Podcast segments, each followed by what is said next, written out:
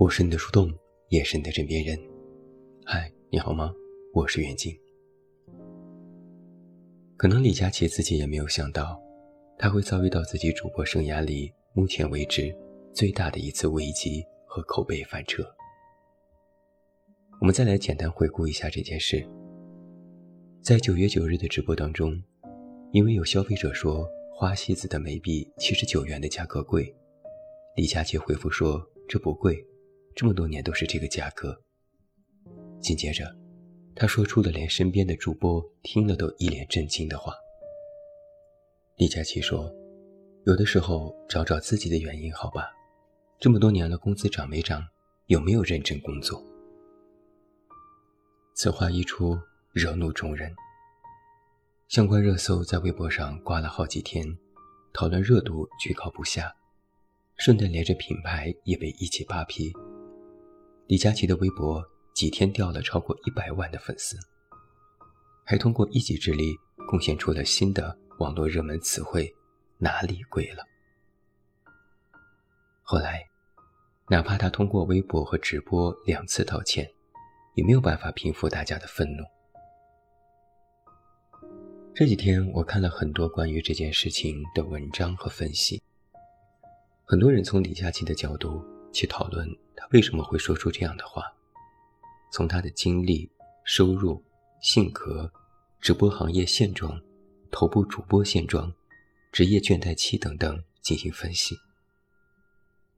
可我却在想另一个问题是：事情已经发生近一周了，大家的怒火依然不减，哪怕道歉也无济于事。为什么这一次我们不再共情李佳琦？李佳琦在直播当中说出这样的话，肯定是不合时宜的。无论从什么样的角度去分析他说这话的初衷，当下心情不悦也好，冲动也好，此话一出，观感不佳。就像你去商店买东西，看了看觉得贵不买，销售翻了个白眼说买不起别买。试想一下自己是什么心情，换我不能忍。可能我的确没钱，的确消费不起，的确觉得贵，你也的确觉得我穷，你也的确瞧不起我，但这话不能说出口。道理很简单，我是来消费的，是来愉悦的，但不是让别人来进行否定的。尤其是别人通过你是否有钱来判断一个人的价值，这明显就属于对立的层面。人们反感某些狗眼看人低的销售，就是觉得他不过也只是一个卖东西的而已，凭什么瞧不起别人？人们愤怒李佳琦的原因，就是通过这些言论，大家后知后觉地发现，自己和李佳琦其实已经不站在一起了。曾经，李佳琦是和我们站在一起的，他也是从一个贵客起家。赚着三千块钱的月薪，也曾生活拮据，后来才进入主播行业，赶上了风口。就像我曾经在文章里写的一样，我觉得主播都不是人干的事儿，就是太过辛苦。李佳琦累吗？肯定累。以前直播时给口红试色，一次直播要涂三百多次，嘴都脱皮，平时要随时敷厚厚的润唇膏。我也看过他上鲁豫的节目，介绍在公司的一天，要和各种人开会，亲力亲为很多事情，像个陀螺。从早忙到晚，一刻不得闲。我看了都头秃，这种工作强度真不是一般人能干的。李佳琦难吗？肯定难。直播行业早已不是风口初期的那种光景，他自己也有意识。所以才想大力培养新人，自己开节目、选主播、做培训、教东西。公司里的事情事无巨细，很多事情都需要自己亲自对接和排版。连他自己都说，其实早就可以退休，但公司要养人，粉丝有期待，自己停不下来。连他在接受采访时都说。感觉李佳琦现在不是一个人，而是一个符号。他的身上其实背负了远超个人的东西，有沉甸甸的名气，沉甸甸的期待，还有更多沉甸甸的责任。而他口中的所有女生，知道他的这些经历，知道他的这些累和难，所以在以前对他格外包容。哪怕他也曾经因为一些负面消息受到过争议，但都因为大家的宽容而翻篇了。就是因为在那个时候，人们还觉得李佳琦和自己站在同一个阵营。哪怕知道他早已经赚够了足够多的钱，可也觉得这是他应得的。他的确有为所有女生考虑，让大家理性消费。不要买贵的，要买合适的，设身处地为消费者想。所以，大众理解、支持、宽容。但这一次就不一样了。这一次，李佳琦用直播当中的短短几句话，亲自完成了自己和消费者的割席，不管这是否是他的本意。而这本来恰恰。是他作为头部主播之一最大的优势。他曾经在接受杨澜采访的时候有过这么一段描述。他说：“李佳琦有一个最大的优势，就是共情性，就是你会站在我的角度上去想事情。李佳琦最大的优势就是他的共情性。他之前又站在消费者的立场去想事情。”为所有女生争取好的产品，亲自试色，争取优惠，也会在直播当中面对不好的产品直接开怼，贡献出了无数被女生津津乐道的名场面。消费者信任他，把他当朋友，当陪伴，就像曾经大家说的：“李佳琦卖啥我买啥。”而现在，通过这次事件。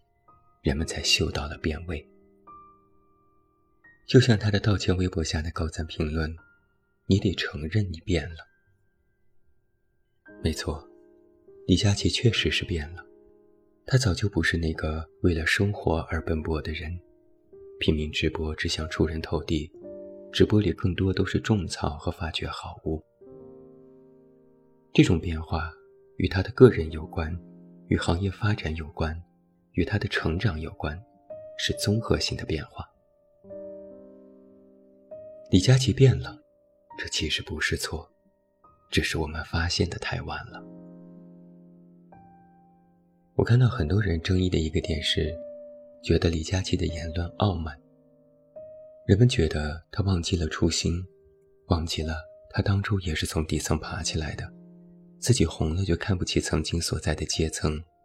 把普通人的困境归结于不努力，我觉得傲慢是肯定傲慢的，但这不是李佳琦一个人的独特傲慢，这是人性，赤裸裸的人性，人性如此。美国作家迈克尔·桑德尔写过一本书《精英的傲慢》，就指出过这种人性。一个成功的人，尤其是白手起家。并成功跨越阶层的人，最容易看不起和背叛的，就是自己原先所在的阶层。因为人性向来喜欢美化自己，他们会在潜意识里，把自己的成功归结于自己的聪明才干和努力，也会把大环境的缔造和运气的加持，都归于自己努力的成分。那么自己成功了，自然就会觉得。原来和他一样的人，没有像他们这么成功，都是因为不努力。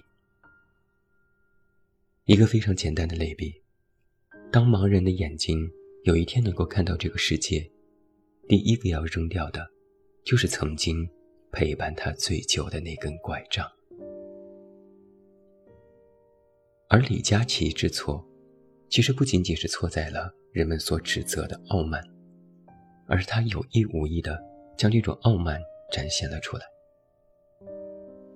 就像我们去逛街，一个销售可能因为你的不消费而不满，翻了个白眼，被你看到了，你也可能知道他瞧不起你，但你也不会多说什么，直接走人就好了。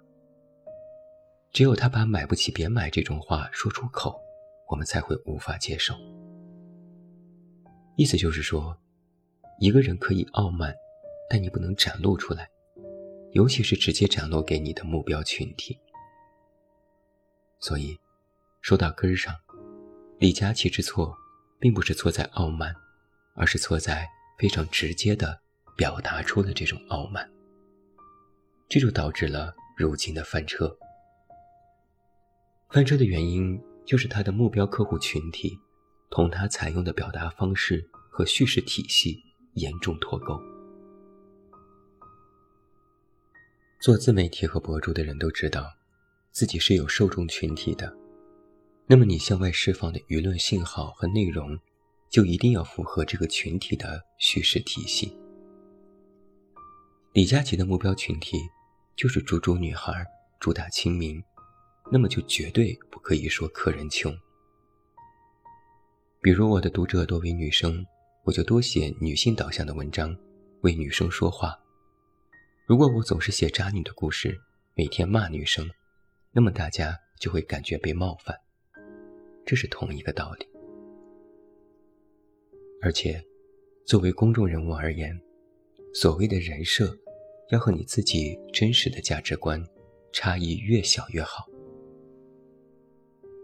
李佳琦的这次失态，体现出他可能进入了职业倦怠期。职业倦怠期人人都有，就像我们平时工作，也会内心吐槽同事、吐槽领导、吐槽难伺候的客户，但我们没有当着人家的面吐槽，不然就是失了分寸。然而，公众人物却十分危险的地方在于，一旦进入了这样的倦怠期，就会爆发天性。不由自主地开始说实话和自我披露，以为自己是真情流露，可没人买账。因为大家关注你、支持你，不是看你在众目睽睽之下发疯的。所以，最保险的方法，就是缩小人设和真实自我的差异，确保价值观的基本统一。就像我虽然写女性导向的文章。但我成天说自己脾气不好、嘴贱、爱怼人，大家也都知道我的脾气。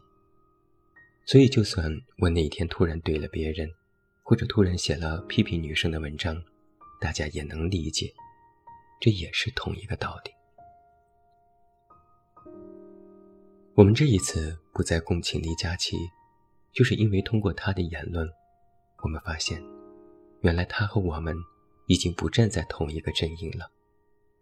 彼此之间已经不在同一个阶层。或许我们很早之前就和他不在同一个阶层了。他是头部主播，一个人赚的钱抵得上一家大型企业，他早已实现了财富自由，他已经不再是什么苦逼的打工人。只不过，我们是直到今天才如此清晰地看到了这一点。坦白说。于李佳琦而言，这是一个十分危险的信号，因为这丧失了他原本最大的优势，就是共情性。当他选择不再共情所有女生的同时，大众也会选择不再共情他。不再共情，就是两个阵营，两个阶层。当人们把他放在了其他的阶层，就会对他所有的言行。开始进行审判和挑剔，那么以后无论他说什么话，在表达什么共情的言论，幸福度也会大大的降低。就像他以前道歉，人们会说没事儿，会说保护我方老李。这一次他道歉，人们会说这是向资本低头，道歉是因为还要赚钱，之后还有双十一，不道歉怎么收割韭菜呢？所以可以预想的是，以前他说累和苦，人们还会共情和理解，然后支持和鼓励他。以后不会了，以后如果他再说累和苦，大家会说：“你每天赚那么多，你应该的。”以后如果直播说到价格的问题，弹幕里也绝对会把这次事件他说过的话，一次次拿出来，一次次调侃，一次次质疑，一次次旧账重提。这不是销售和消费者的买卖关系，这已经变成了两个阶层的鸿沟。而通过这一次的李佳琦事件，让我有一个尤为明显的感觉是：无论这场争议漩涡里是否存在对错的博弈，但就目前李佳琦的个人状态，和哪怕道歉后都依然存在的铺天盖地的尖锐评论，都表明了一点是：阶层分化的矛盾，已经成为了一种最尖锐、最容易踩到雷区，也最容易。